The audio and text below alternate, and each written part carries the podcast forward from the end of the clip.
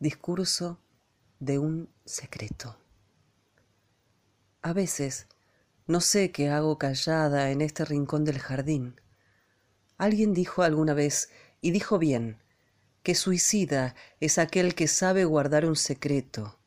Sobre eso agregó que la vida de los secretos es una vida llena de peligros y silenciosamente trágica.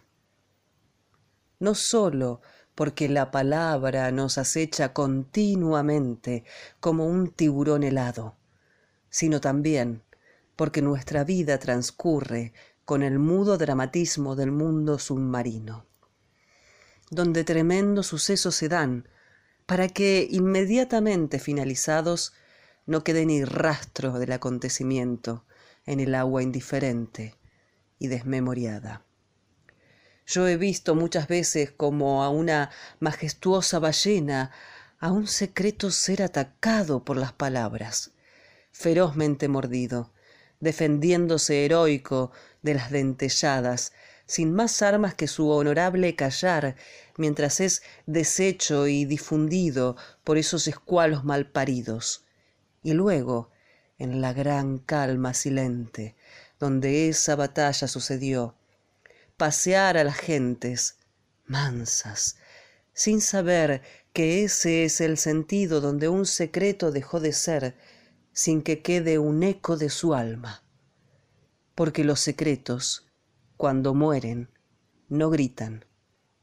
Esa honra tenemos. Pero generamos en nuestro perecer siempre silencioso una oleada de mudos acontecimientos, a cual más estrepitoso que el otro. Yo soy de una orden especial de secretos. Actuamos en la suma y cooperación de nuestra mudez, creando una red. Y nuestro valor vive en la reciprocidad de nuestros silencios, donde, si uno emite sonido, la red completa arriesga el quedar expuesta por un flanco y la totalidad queda minada por una sola de sus partes. Criados así, al revés de los secretos solitarios, que tienen más romance del que merecen. Se genera una cofradía silenciosa, cuya honra de pertenencia no se explica fácilmente. No sabemos quiénes son parte, pero los que son parte saben que son parte de un todo que no importa conocer, sino callar en la parte que les toca. Es complejo vean un sendero que atraviesa un bosque, vean todo lo que se ve, el follaje total, una gran piedra, el discurrir de un agua chiquita. Bueno, en todo lo demás que no se ve, pero está, estamos nosotros, secretos de todo tipo, piezas mínimas pero indispensables.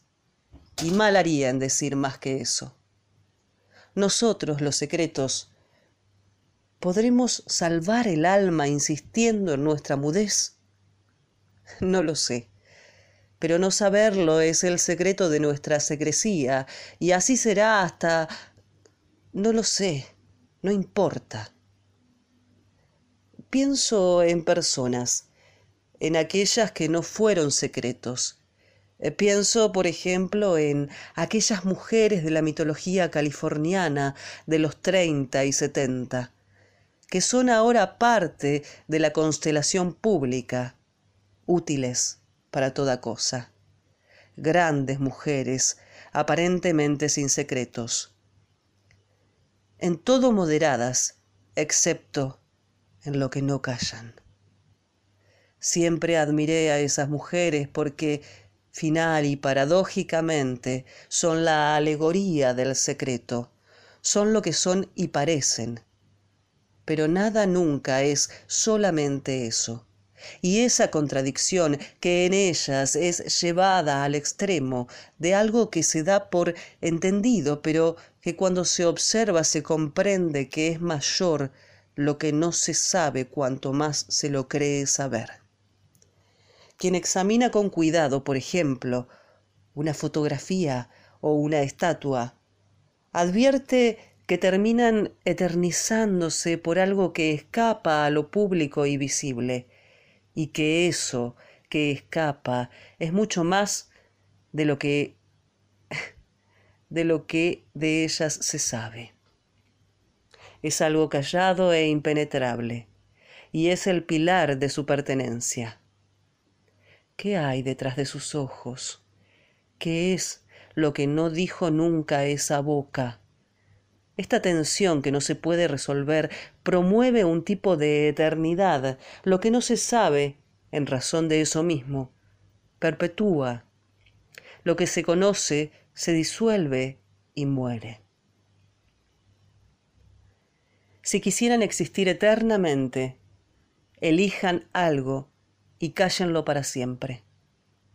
Por eso, los secretos somos lo único inmortal en este mundo de paso y olvido.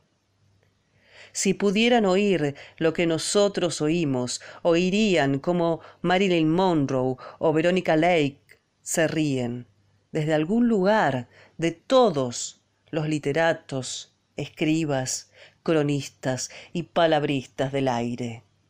Este es al fin y al cabo la gran causa que nos dará siempre la victoria.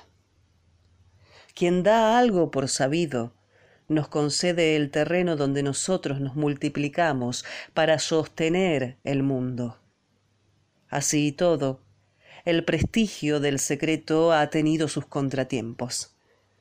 Hay épocas que son nuestras y tiempos en los que somos perseguidos e injuriados. Muchas veces nos calculan de bufanda gris, sombrero negro, con un diario bajo el brazo, de un lado u otro del muro alemán. Y sí, a veces en nuestros mejores momentos, pero otras veces, y no es menos, somos el recuerdo de una vuelta carnero en un arenero, y nada más o una idea que surge a la vista de un color, y nada más. Una llave que ya no abre nada al fondo de un cajón, y nada más. O algo que se confiesa a nadie como una exhalación, una puteada en un día de mierda. Pero somos muchos más que ustedes el todo se sostiene existente, reunido por nuestra trama, que si alguna vez dejara de existir, el universo entero se desperdigaría en el gran espacio y perdería su coherencia y sentido. Me gusta hablar porque sí. Es lindo apretar el hablar sin decir nada. También es difícil. Para nosotros, los secretos, digo cómo hablar sin entregar nada. Pero también hay traidores, cómplices de la muerte. Alguna vez un traidor puede cantar porque no es fácil durar, como yo, siglos callado en un rincón de un jardín que algún día será convento u oficina, y luego campo abierto otra vez la tentación y el permitirse pensar que los secretos pierden vigencia suelen ser las primeras desviaciones que pueden conducir a un secreto a rebelarse, a pasarse al bando de los tiburones, para poder desfilar y perderse en esas lisonjas. Ser visto como si la mirada y la conciencia ajena no fueran la cárcel de muerte que son. Pero el traidor, el traidor no puede decir lo que no sabe. Es error de muchos traidores pensar que en su porción de mudez hay llaves para todas las puertas de este gran castillo de nuestro secreto.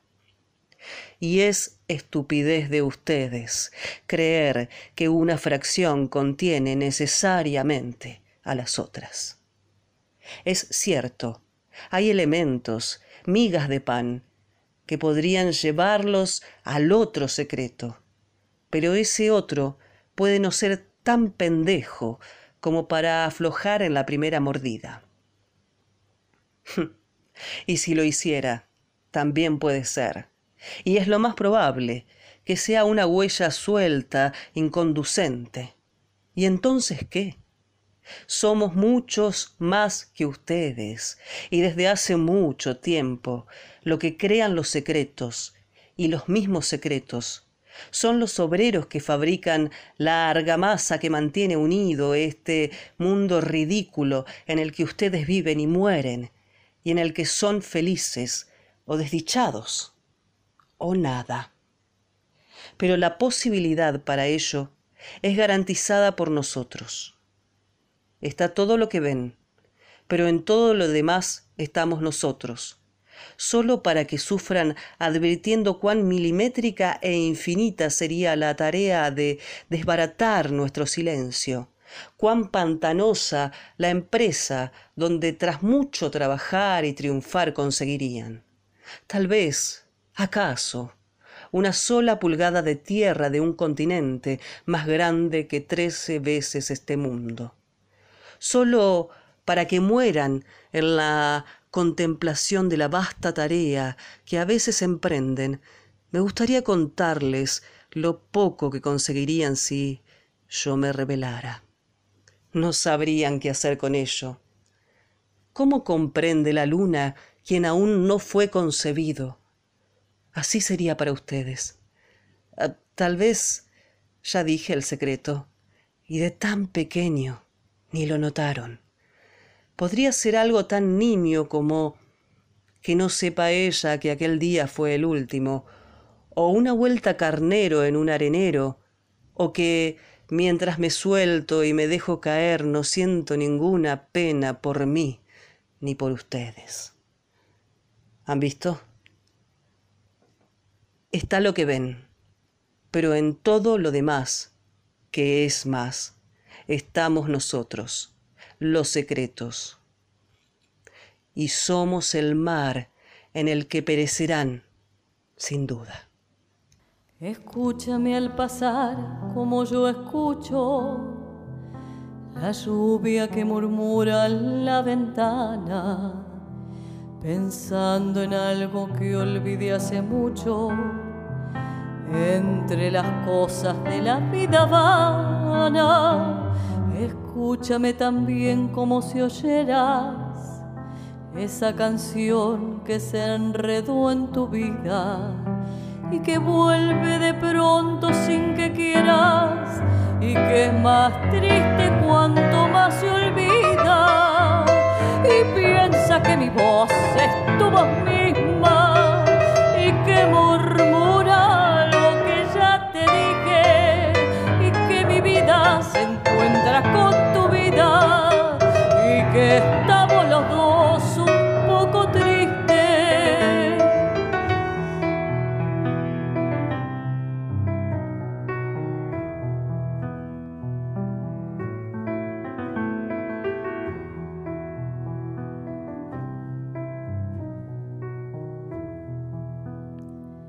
Estoy junto a ti, toma mi mano no me preguntes para qué he venido.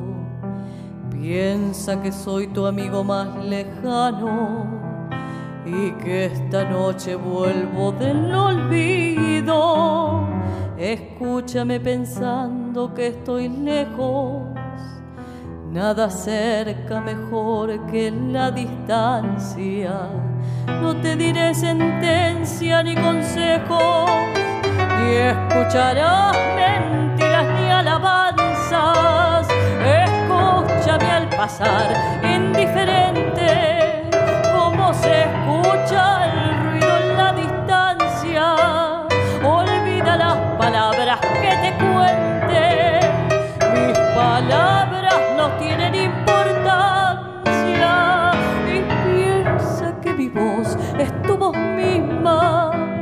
y que murmura lo que ya te dije y que mi vida se encuentra con tu vida y que estamos los dos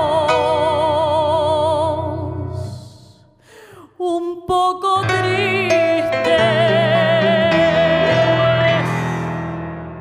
Feliz cumpleaños, Tata.